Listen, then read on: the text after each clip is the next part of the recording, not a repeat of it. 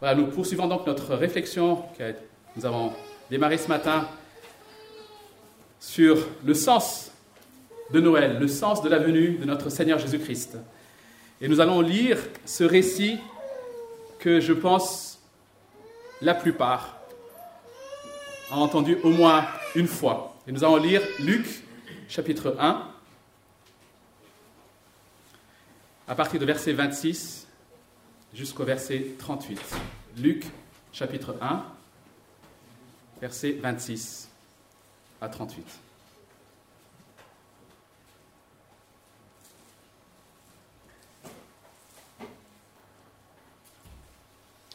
Le sixième mois, l'ange Gabriel fut envoyé par Dieu dans une ville de Galilée appelée Nazareth, chez une vierge fiancée à un homme de la famille de David appelé Joseph.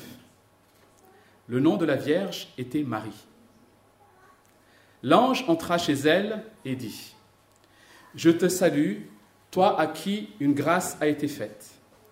Le Seigneur est avec toi, tu es bénie parmi les femmes. Troublée par cette parole, Marie se demandait ce que pouvait signifier une telle salutation. L'ange lui dit, N'aie pas peur, Marie, car tu as trouvé grâce auprès de Dieu. Voici que tu seras enceinte. Tu mettras au monde un fils, et tu lui donneras le nom de Jésus. Il sera grand et sera appelé fils du Très-Haut, et le Seigneur Dieu lui donnera le trône de David, son ancêtre. Il régnera sur la famille de Jacob éternellement. Son règne n'aura pas de fin. Marie dit à l'ange, Comment cela se fera-t-il puisque je n'ai pas de relation avec un homme? L'ange lui répondit, Le Saint-Esprit viendra sur toi, et la puissance du Très-Haut te couvrira de son ombre.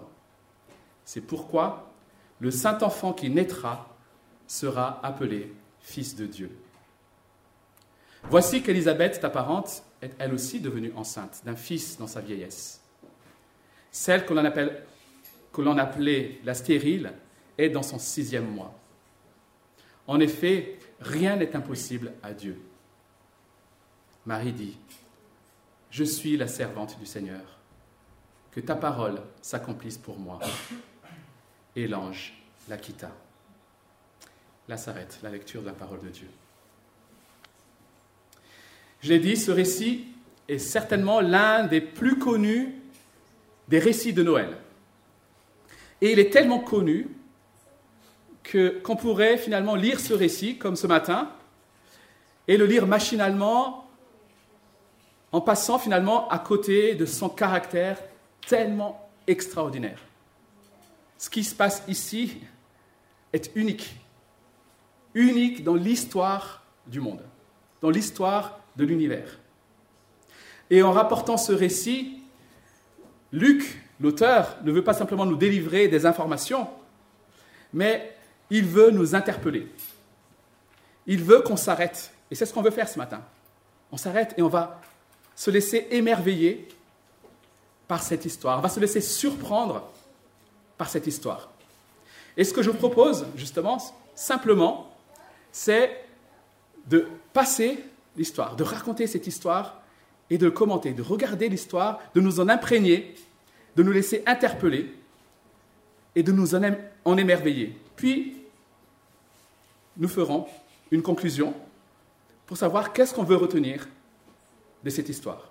Donc nous allons simplement parcourir cette histoire et nous allons commencer avec les versets 26 à 27 où Luc nous dit que Gabriel est envoyé donc chez Marie à Nazareth.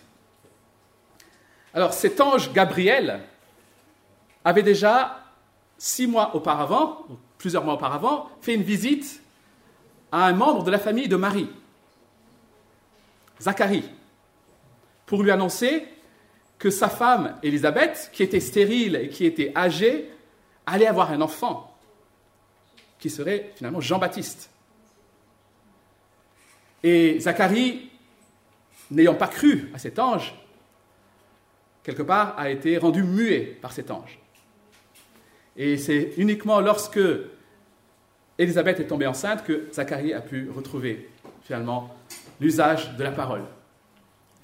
Et ce récit ici se situe six mois après le début de grossesse d'Élisabeth. Et donc cet ange se rend dans cette ville de Nazareth, de la région de Galilée, nous dit le texte. Alors il faut savoir que Galilée se trouve au nord d'Israël. Et Galilée, c'est une région, on va dire, où les Romains sont particulièrement présents. Et dans cette région, donc, il y a cette petite ville de Nazareth. Alors comment décrire Nazareth? Nazareth, c'est... Comment dire? C'est ce qu'on dirait aujourd'hui familièrement, c'est un trou paumé. Voilà.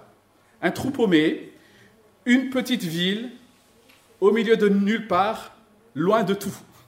C'est ça. Loin des grandes voies de circulation, loin du lac même, finalement, de, Galilée ou la mer de Tibériade, où il, y a, où il y a pas mal de poissons, enfin, loin de tout. Une petite ville qui n'a jamais été mentionnée dans l'Ancien Testament. Et chronologiquement dans la Bible, c'est la première fois ici que cette ville est mentionnée. Donc voilà, j'espère que vous situez un peu le contexte de cette ville. Une ville paumée, une ville banale, sans aucun intérêt et loin de tout. D'ailleurs, dans l'évangile de Jean, lorsqu'on vient informer Nathanaël, qui allait être un futur disciple de Jésus, lorsqu'on vient l'informer que quelqu'un de Nazareth, Jésus de Nazareth, veut le rencontrer, Nathanaël dit ceci, mais que peut-il sortir de bien de Nazareth? Ça, nous dit un peu la réputation qu'avait Nazareth chez les Juifs. Paumé, il n'y a rien de bon, Nazareth. Et c'est là que l'ange vient. Chez une vierge fiancée à un homme de la famille de David, appelé Joseph. Et le nom de la vierge était Marie, nous dit Luc. Dans cette ville, donc, l'ange se rend chez une femme, Marie, dont Luc précise qu'elle est vierge et fiancée. Alors il faut savoir qu'à cette époque, je dirais, un mariage se déroulait en trois étapes, trois grandes étapes. La première étape, c'est l'étape de l'arrangement entre parents. La plupart, désolé, hein, c'était comme ça. L'arrangement entre parents. Et cela pouvait se faire même depuis l'enfance des enfants. Cet arrangement était conclu par un acte formel. Donc les, familles s'engagent à ce que ces enfants ou ces, futurs ados allaient se marier. Ça, c'est la première étape. La deuxième étape, c'était les fiançailles. Alors il faut savoir que les fiançailles à cette époque, ce n'est pas non plus comme les fiançailles aujourd'hui que nous connaissons. Les fiançailles à cette époque étaient quasiment un mariage. Parce que les fiançailles ne pouvaient être, quand les fiançailles étaient rompues, c'était considéré comme un divorce. Donc c'était déjà un engagement. Mais la différence par rapport au mariage, c'est que lors des fiançailles, les fiancés ne vivaient pas ensemble, et bien sûr, les fiancés n'avaient pas de rapport sexuel. Donc ce n'était pas un mariage, c'était des fiançailles. Et généralement, les fiançailles duraient un an, après quoi venait donc le mariage. Et Marie et Joseph étaient donc dans cette phase de fiançailles. Ensuite, nous avons les salutations, versets 28 à 29. L'ange entra chez elle et dit, Je te salue, toi à qui une grâce a été faite. Le Seigneur est avec toi, tu es bénie parmi les femmes. En saluant Marie, l'ange lui dit à quel point elle est privilégiée, à quel point elle est au bénéfice de la grâce de Dieu. Elle est bénie parce qu'elle a été choisie par Dieu pour l'une des missions les plus glorieuses accordées à un humain. C'est ça en fait. Et ce texte nous dit que lorsqu'on dit dans certaines prières que Marie est pleine de grâce, vous avez peut-être déjà entendu cette expression, Marie pleine de grâce, ça ne veut pas dire que Marie aurait en elle naturellement des grâces qu'elle va distribuer à d'autres, qu'elle va mettre à la disposition des autres. Quand on dit que Marie est pleine de grâce, c'est tiré de là pour dire qu'elle est au bénéfice de plein de grâce de la part de Dieu. Elle est bénie par Dieu, richement bénie par Dieu. Alors, imaginez-vous un peu à la place de Marie. On ne sait pas trop ce qu'elle était en train de faire et Luc ne précise pas. Est-ce que c'était, elle se coucher? Est-ce que. On ne sait pas trop. Mais imaginez-vous, peut-être pour les femmes c'est un peu plus facile que pour les hommes, mais quoique. Et là, vous êtes là en train de, vaquer vos, vos, occupations habituelles, et puis l'ange apparaît. On ne sait pas non plus trop comment Marie a su que c'était un ange. Euh, est-ce qu'il n'y avait pas de télé à l'époque? Est-ce qu'elle a vu Star Trek? Enfin, je. Elle, a vu quelqu'un, quelque chose, et il se trouve que c'était un ange. Et l'ange, nous voyons au verset 12 de ce chapitre, pardon, que l'ange est déjà apparu à Zacharie. Ce même ange, Gabriel, j'ai dit, est apparu à Zacharie. Et quand l'ange est apparu à Zacharie, au verset 12 de ce chapitre 1, nous, nous lisons que Zacharie était troublé et avait peur. Donc, cet ange qui apparaît, chers amis, c'est pas, vous savez, ce qu'on voit un peu dans les images, le petit ado avec des ailes, tout gentil, blond. Il y avait quelque chose de, de redoutable dans cette apparition. Ça faisait peur. Donc imaginez-vous la place de Paris, vous avez cette apparition qui fait peur, mais en plus de cela, il y a cette salutation où l'ange vous dit, vous êtes plein de grâce, tu es béni, tu es privilégié, Marie.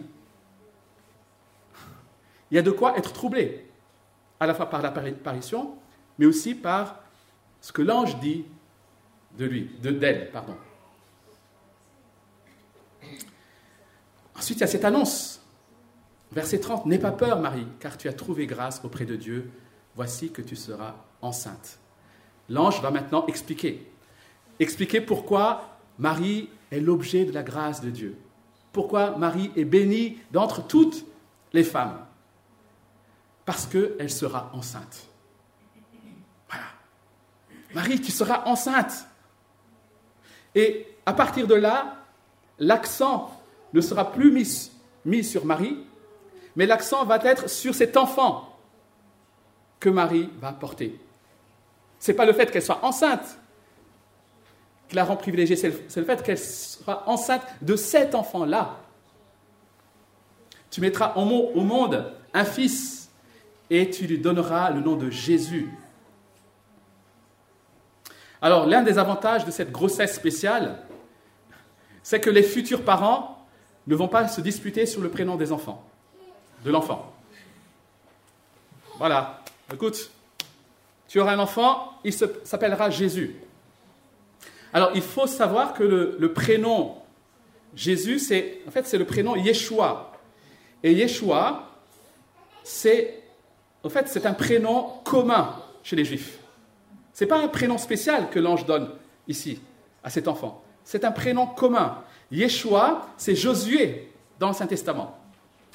Donc c'est un prénom que les Juifs connaissaient. C'était un, un héros que beaucoup d'enfants, un prénom que beaucoup d'enfants portaient. Et ça voulait dire Dieu sauve. Yeshua veut dire Dieu, l'Éternel, sauve. Mais encore une fois, c'était un prénom relativement commun.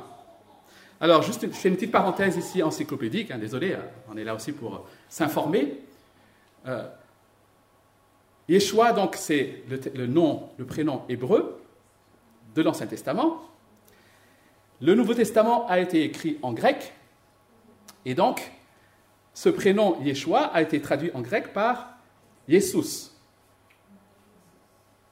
Et d'ailleurs, dans la traduction grecque de l'Ancien Testament, vous suivez un peu, hein, Josué est aussi traduit par Jesus.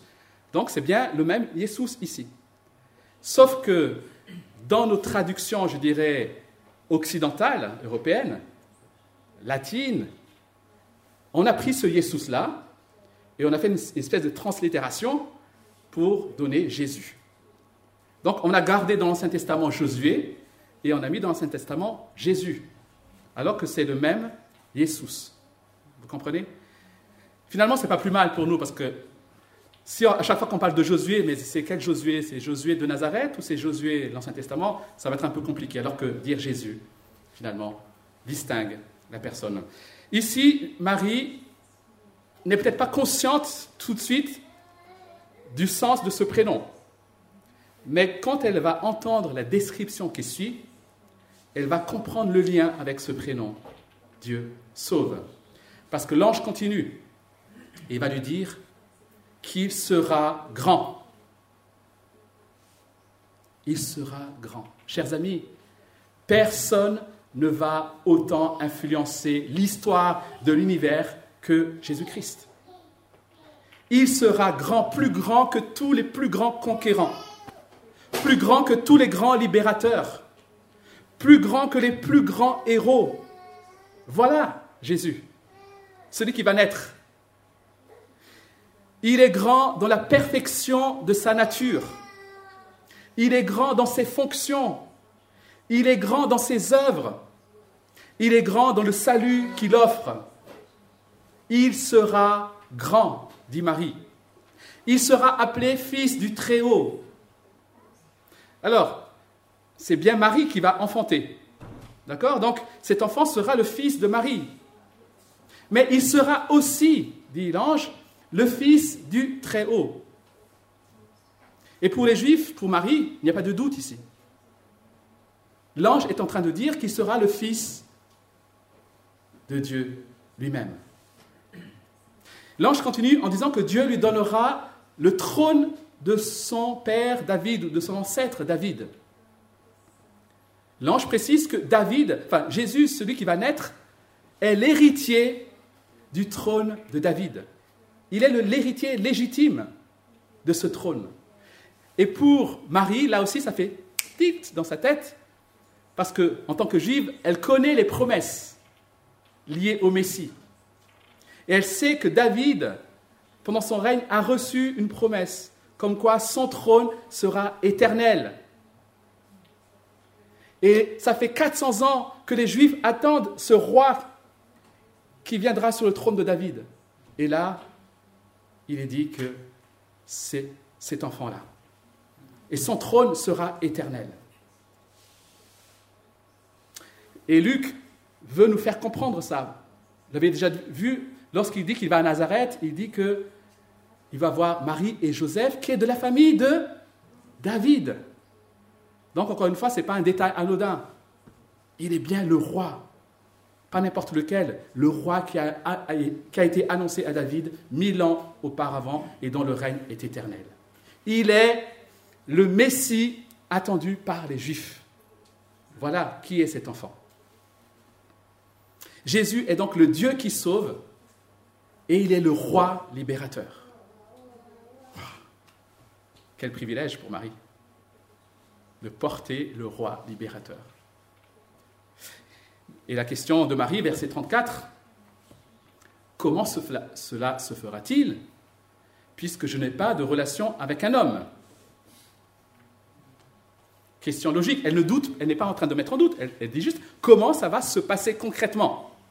Ah, soyons concrets, l'ange, ange Gabriel. Dis-moi un peu là. Comment ça va se passer?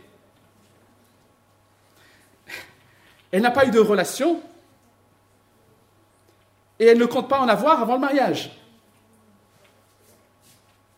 Comment cela va-t-il se passer? Et l'ange lui dit, verset 35, Le Saint-Esprit viendra sur toi et la puissance du Très-Haut te couvrira de son ombre. C'est pourquoi le Saint-Enfant qui naîtra sera appelé Fils de Dieu.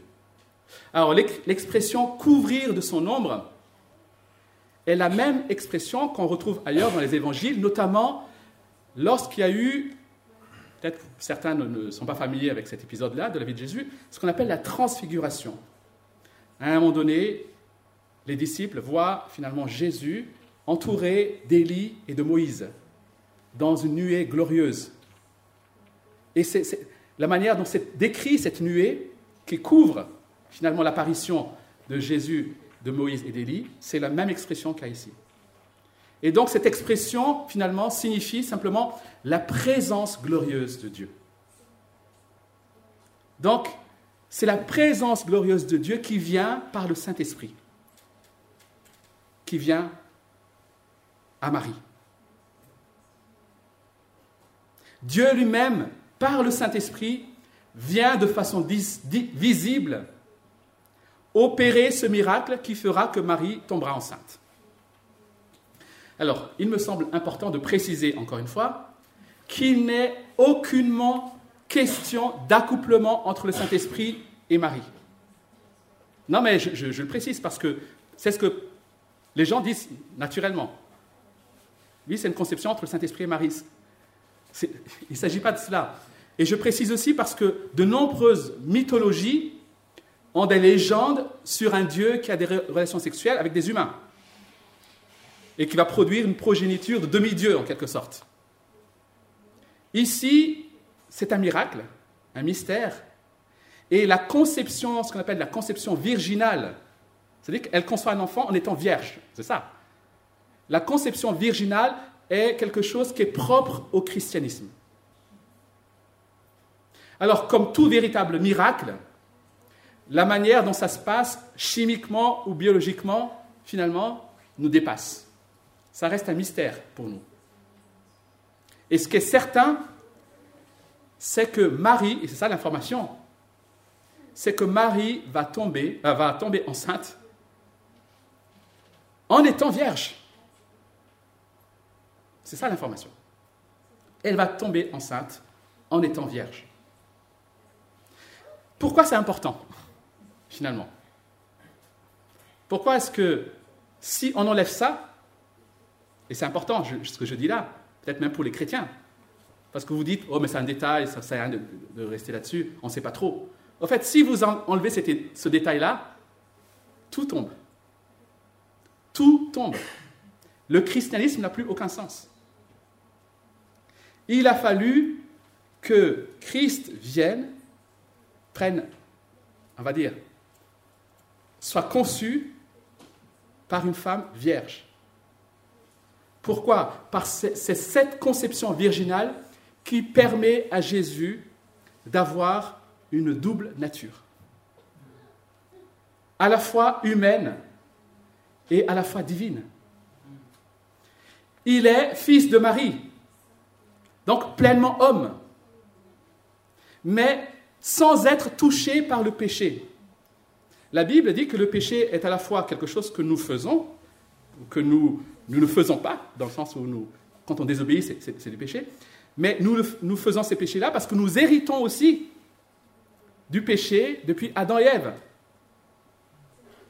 Et donc, si, quelque part, en fait, ça n'a pas de sens ce que je dis là, mais si Jésus était né d'un homme et d'une femme humain, en fait, il serait pécheur, par nature. Donc, cette conception virginale fait que tout en étant homme, il n'est pas affecté par le péché. Donc ça, c'est la première raison. Et la deuxième raison, c'est qu'il est pleinement Dieu. Et voilà pourquoi l'ange précise qu'il est fils de Dieu. Pleinement Dieu. Alors pour nous, l'expression fils de fait référence principalement à la notion de filiation. Hein, fils de, filiation. donc il a, un père, il est le fils. Mais chez Marie et chez les Juifs de cette époque, en fait, fils de veut dire de la même nature que. Quand on dit qu'il est fils de charpentier, on est en train de dire qu'il est charpentier. Point. Vous comprenez? C'est logique. Donc, c'est fils de Dieu veut dire de la même nature que Dieu. En fait, il est déjà en train de dire qu'il est fils du Très-Haut et il répète ici qu'il est fils de Dieu. Donc, l'ange est en train de dire que ce Jésus-là, cet enfant qui va naître. Marie, c'est ton enfant, c'est vrai. Mais c'est aussi l'enfant de Dieu. C'est Dieu lui-même, en fait, qui vient en la personne du Fils. Alors, est-ce que ça nous surprend? Je ne sais pas comment vous êtes en entendant cela. Mais si Dieu a effectivement créé tout l'univers à partir de rien, ce qu'on dit, c'est une création ex nihilo, c'est à partir de, rien. Au départ, il y avait le néant. Et il a créé. N'est-il pas capable d'accomplir dans le, ventre de Marie, finalement, cette création? Tout en coopérant avec les cellules, les, ovules, enfin, je ne sais pas, de Marie. C'est ça ce qui se passe ici. C'est un mystère, mais que Dieu peut accomplir, rien n'est impossible à Dieu. Et pour montrer à Marie qu'une telle chose est loin d'être impossible à Dieu, l'ange vient forme. Tu sais, ta cousine Élisabeth, tu sais, ta cousine stérile, ta cousine qui est âgée, ben, elle est enceinte. Voilà le signe que Dieu peut faire cela chez toi. Même si les deux miracles, tout en étant des miracles, ne sont pas comparables. Parce que le miracle, je dirais, chez Élisabeth, consiste à rendre cette femme qui était stérile et qui était âgée euh, féconde. C'est ça le miracle. Mais la manière dont ça se fait, ça se fait de façon humaine, je dirais. C'est sauf qu'elle est rendue féconde alors qu'elle était stérile. Chez Marie, c'est tout un autre miracle, puisque Dieu va permettre que Marie soit enceinte, tombe enceinte alors qu'elle était vierge. Donc c'est un autre miracle. Et la réponse de Marie, verset 38, Marie dit, Je suis la servante du Seigneur, que ta parole s'accomplisse pour moi. Et l'ange la quitta. Devant l'explication de l'ange, et en étant informée de ce miracle de la grossesse d'Élisabeth, Marie accepte et Marie se soumet. Marie ne cherche pas à débattre. Elle ne doute pas.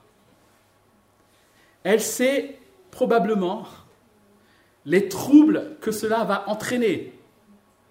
Ok, elle, est pleine de grâce, elle est bénie. Je pense que l'ange a bien fait d'insister là-dessus parce que elle va morfler, comme on dit familièrement, désolé. Hein. Ça va être difficile pour elle. Dans son couple, d'une part, comment est-ce que mon fiancé va réagir? Quand je vais lui annoncer Joseph, je suis enceinte. Mais vous savez que l'ange va aussi préparer Joseph, heureusement. Mais comment va réagir son entourage? Elle sait qu'elle prend ici le risque d'être accusée d'avoir des relations avant le mariage. Et ça, c'était une honte dans cette société. Donc elle allait subir, attirer sur elle la honte et même le rejet de la société. Mettez-vous à la place de Marie. Est-ce que vous acceptez cette mission En sachant ça? Peut-être pas. Mais malgré tout cela, Marie accepte. Et elle, comprend qu'elle est au service du plan de Dieu. Elle croit ce que l'ange lui dit. Et voici ce qu'elle dit, que ta parole s'accomplisse pour moi. Que ta parole s'accomplisse pour moi. C'est la réponse appropriée de chaque croyant devant les promesses de Dieu. Que nous apprend ce récit? Très rapidement. Il faut savoir déjà que la période où se déroule notre récit n'était pas une période glorieuse pour Israël. En fait, ça fait des centaines d'années qu'Israël ne va pas bien, le peuple. Quand il est retourné de l'exil de Babylone, déjà il était en exil, donc la honte, il est rentré, ça ne se passe pas terrible. Euh, terriblement. Et ensuite, il y a eu des, invasions. Et là, à, cette époque, ils sont sous la domination romaine. En plus, ils ont à leur tête le roi Hérode, qui était un roi à la solde des Romains. Et ce n'était même pas un roi juif. Vous voyez un peu l'humiliation qu'ils subissaient. Et ça fait 400 ans qu'ils attendent l'accomplissement du promesse. Voire, voire plus, ça fait 1000 ans 2000 ans, on l'a entendu. Et rien ne se passe. Et c'est dans ce contexte sombre que Dieu intervient. Chers amis, Dieu n'est pas insensible à ce qui se passe dans le monde qu'il a créé. Ça, c'est la leçon que nous pouvons retenir déjà. Dieu n'est pas insensible à ce qui se passe dans le monde qu'il a créé. Dieu n'est pas indifférent à la souffrance. Dieu n'est pas indifférent aux guerres. Dieu n'est pas indifférent à la destruction de la nature. Et parce qu'il n'est pas insensible à tout cela, et parce qu'il nous aime, alors il intervient en la personne de Jésus-Christ. Dieu est intervenu et Dieu intervient. Ce récit de l'Annonciation nous révèle que Dieu, dans son amour, Dieu, dans sa grâce, a agi. Il n'est pas resté là-haut. Il a agi. Et il a agi comment? Il a agi en s'abaissant. Il s'est abaissé pour que les humbles soient élevés. Ce récit nous parle de ce double mouvement, le double mouvement des cieux qui s'abaissent pour que les humbles soient élevés. C'est ça l'histoire de Noël, chers amis. Le plus grand, le plus haut s'est abaissé. Le Dieu élevé, le Dieu glorieux s'abaisse pour que les humbles et les pauvres soient élevés. Cette opération de sauvetage, de restauration et de réconciliation qui a été planifiée avant la fondation du monde et qui a été préparée pendant des milliers d'années est en train de s'exécuter là, dans cette ville de Nazareth, loin de tout, chez cette femme humble du nom de Marie. Ce qui est extraordinaire, voire choquant, encore une fois, c'est que Dieu a commencé cette opération qui consiste à sauver le monde entier dans cette petite ville de Nazareth. C'est dans cette petite ville que le ciel glorieux est descendu pour visiter cette jeune femme humble. Et ce mouvement de gloire qui rejoint l'humble, on le retrouve plus tard dans le récit, lorsque des milliers d'anges vont rejoindre des bergers dans la campagne de Bethléem pour entonner l'hymne des cieux. Gloire à Dieu dans les lieux très hauts et paix sur la terre à ceux qui l'agréent. Là encore, on a la gloire du ciel qui vient rejoindre des bergers humbles dans un champ de Bethléem.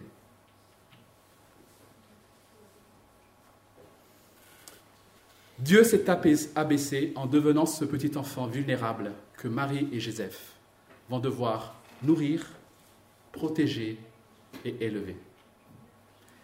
Cet enfant que Marie va prendre, que Marie va nourrir, que Marie va devoir soigner, dans le sens prendre soin. C'est le Dieu de l'univers.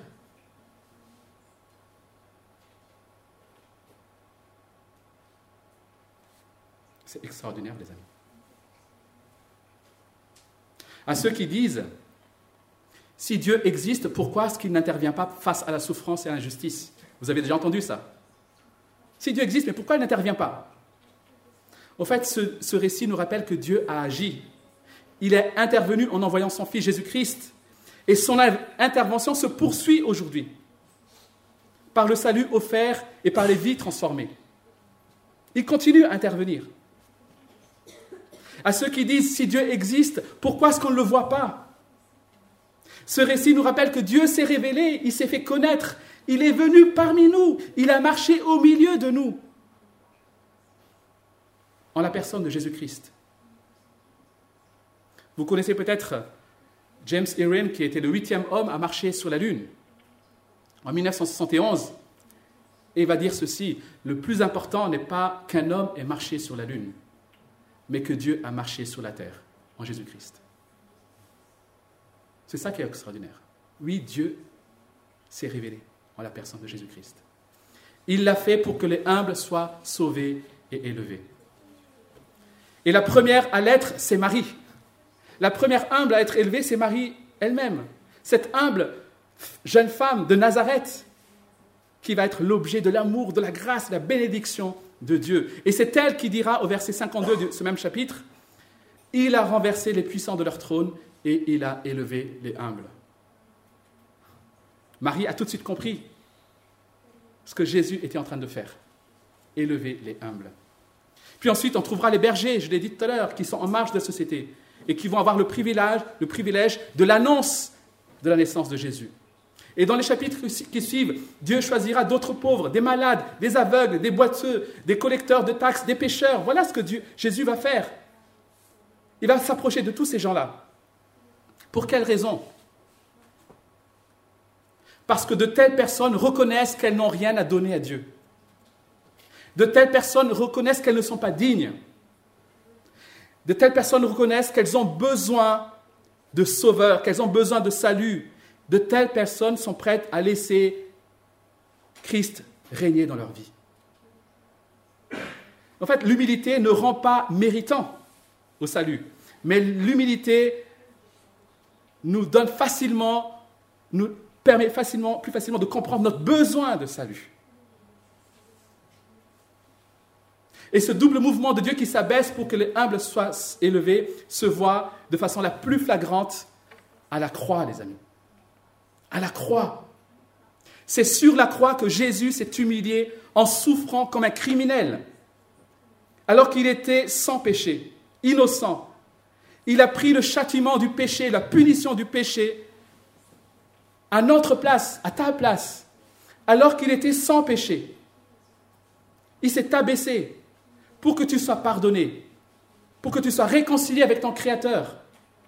C'est à la croix que le, celui qui est élevé s'est abaissé. Mais c'est à la croix aussi que la gloire de Dieu est la plus manifeste. C'est là qu'on voit sa justice, son amour, sa sainteté sur cette croix. Ce récit nous interpelle ce matin. Et il doit nous interpeller, quelle que soit notre situation.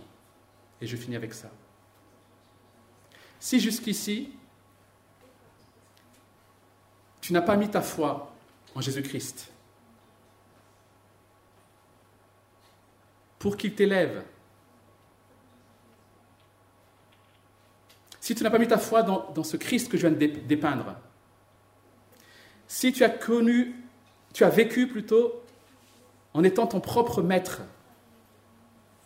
La Bible nous dit que tu as offensé ton Créateur et que tu mérites d'être chassé loin de lui. Et la Bible nous dit aussi que cette vie loin de lui ne te satisfera jamais.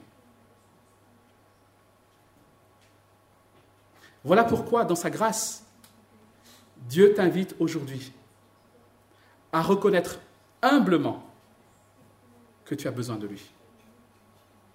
Encore une fois, même si tu ne le ressens pas, il te dit, tu as besoin de moi. Reconnais-le humblement. Tu as besoin d'être pardonné. Tu as besoin d'être sauvé. Aujourd'hui, toi aussi, tu peux mettre ta foi en Jésus-Christ pour qu'il t'élève, pour que tu puisses, comme Marie et comme tous les chrétiens, être au bénéfice de multitudes, grâce, bénédiction, de l'amour de Dieu, de l'amour que Dieu a en réserve pour tous ceux qui lui appartiennent. Est-ce que tu reconnais humblement que tu as besoin de ce Sauveur-là? Si tu as déjà mis ta foi en Jésus-Christ, ce récit te rappelle ce matin le privilège dont tu es l'objet, dont tu bénéficies quelles que soient les circonstances de ta vie, en ce moment, quelles que soient les circonstances de ta vie, sache que tu es béni. Sache que Dieu t'aime. Tu es plein de grâce. Et c'est parce que les circonstances vont mal que Dieu s'est détourné de toi. Tu es plein de grâce. Alors, rends-lui grâce. Remercie-le. Adore-le. Serre-le. Et réjouis-toi en lui. Cette opération de salut et de réconciliation qui a démarré il y a 2000 ans, dans les circonstances humbles, et qui se poursuit aujourd'hui, s'achèvera un jour. Lorsque Christ glorieux reviendra. Mais cette fois-ci, ce ne sera plus à Nazareth, ce sera plus caché de tous. Ce sera, il reviendra à la vue de tous. Il reviendra dans sa gloire. Il reviendra pour restaurer et récupérer tout ce qui lui appartient. Il reviendra pour donner un nouveau corps ressuscité. Il reviendra pour établir sa justice, pour régner. Et ce jour-là, le péché sera vaincu, le mal sera vaincu. L'opération sera achevée. Christ est victorieux. Est-ce que tu es prêt pour cet événement-là? Est-ce que tu aspires à cet événement-là? Si c'est le cas, alors que tu puisses répondre comme Marie. Je suis le servant ou la servante du Seigneur. Que ta parole s'accomplisse pour moi. Je t'invite à le dire dans ton cœur. Prenons quelques instants de silence pour répondre à ce que nous venons d'entendre. Que nous puissions dire devant le Seigneur, Seigneur, que ta parole s'accomplisse pour moi, que tes promesses s'accomplissent pour moi. Je reconnais humblement que j'ai besoin de toi. J'ai besoin de sauveur. Je veux te soumettre ma vie, je veux te suivre.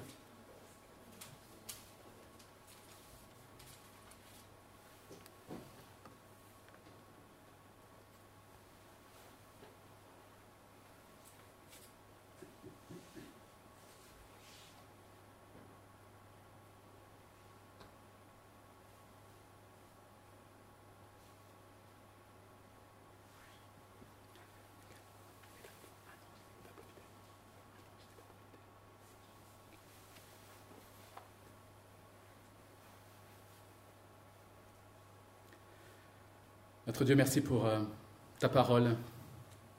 Merci parce qu'elle est vivante. Merci pour ton esprit qui plante ces paroles dans nos cœurs et qui nous permet de les comprendre. Tu connais ce matin nos résistances, peut-être nos doutes, peut-être même notre incrédulité. Je te prie Seigneur que là aussi tu viennes nous convaincre que nous avons péché contre toi, que nous ne, méritons pas cette grâce, ce cadeau merveilleux que tu nous accordes, mais que, Seigneur, tu nous aimes. Tu nous aimes malgré tout cela. Et tu veux aujourd'hui qu'on s'arrête et qu'on considère ce que tu as fait pour nous. Cet amour que tu as manifesté pour nous. Tu veux faire cela, Seigneur, pour que nous puissions nous tourner vers toi, pour que nous puissions te soumettre notre vie, pour que nous puissions t'aimer à notre tour. Seigneur, merci pour toutes les grâces, les bénédictions que tu as en réserve pour nous. Et Seigneur, que nous puissions répondre comme Marie, que ces paroles, que ces promesses s'accomplissent pour moi aujourd'hui. Que nous pouvons nous mettre à ta disposition humblement, Seigneur. Merci pour qui tu es, pour ce que tu as fait pour nous. Dans le nom de Jésus. Amen.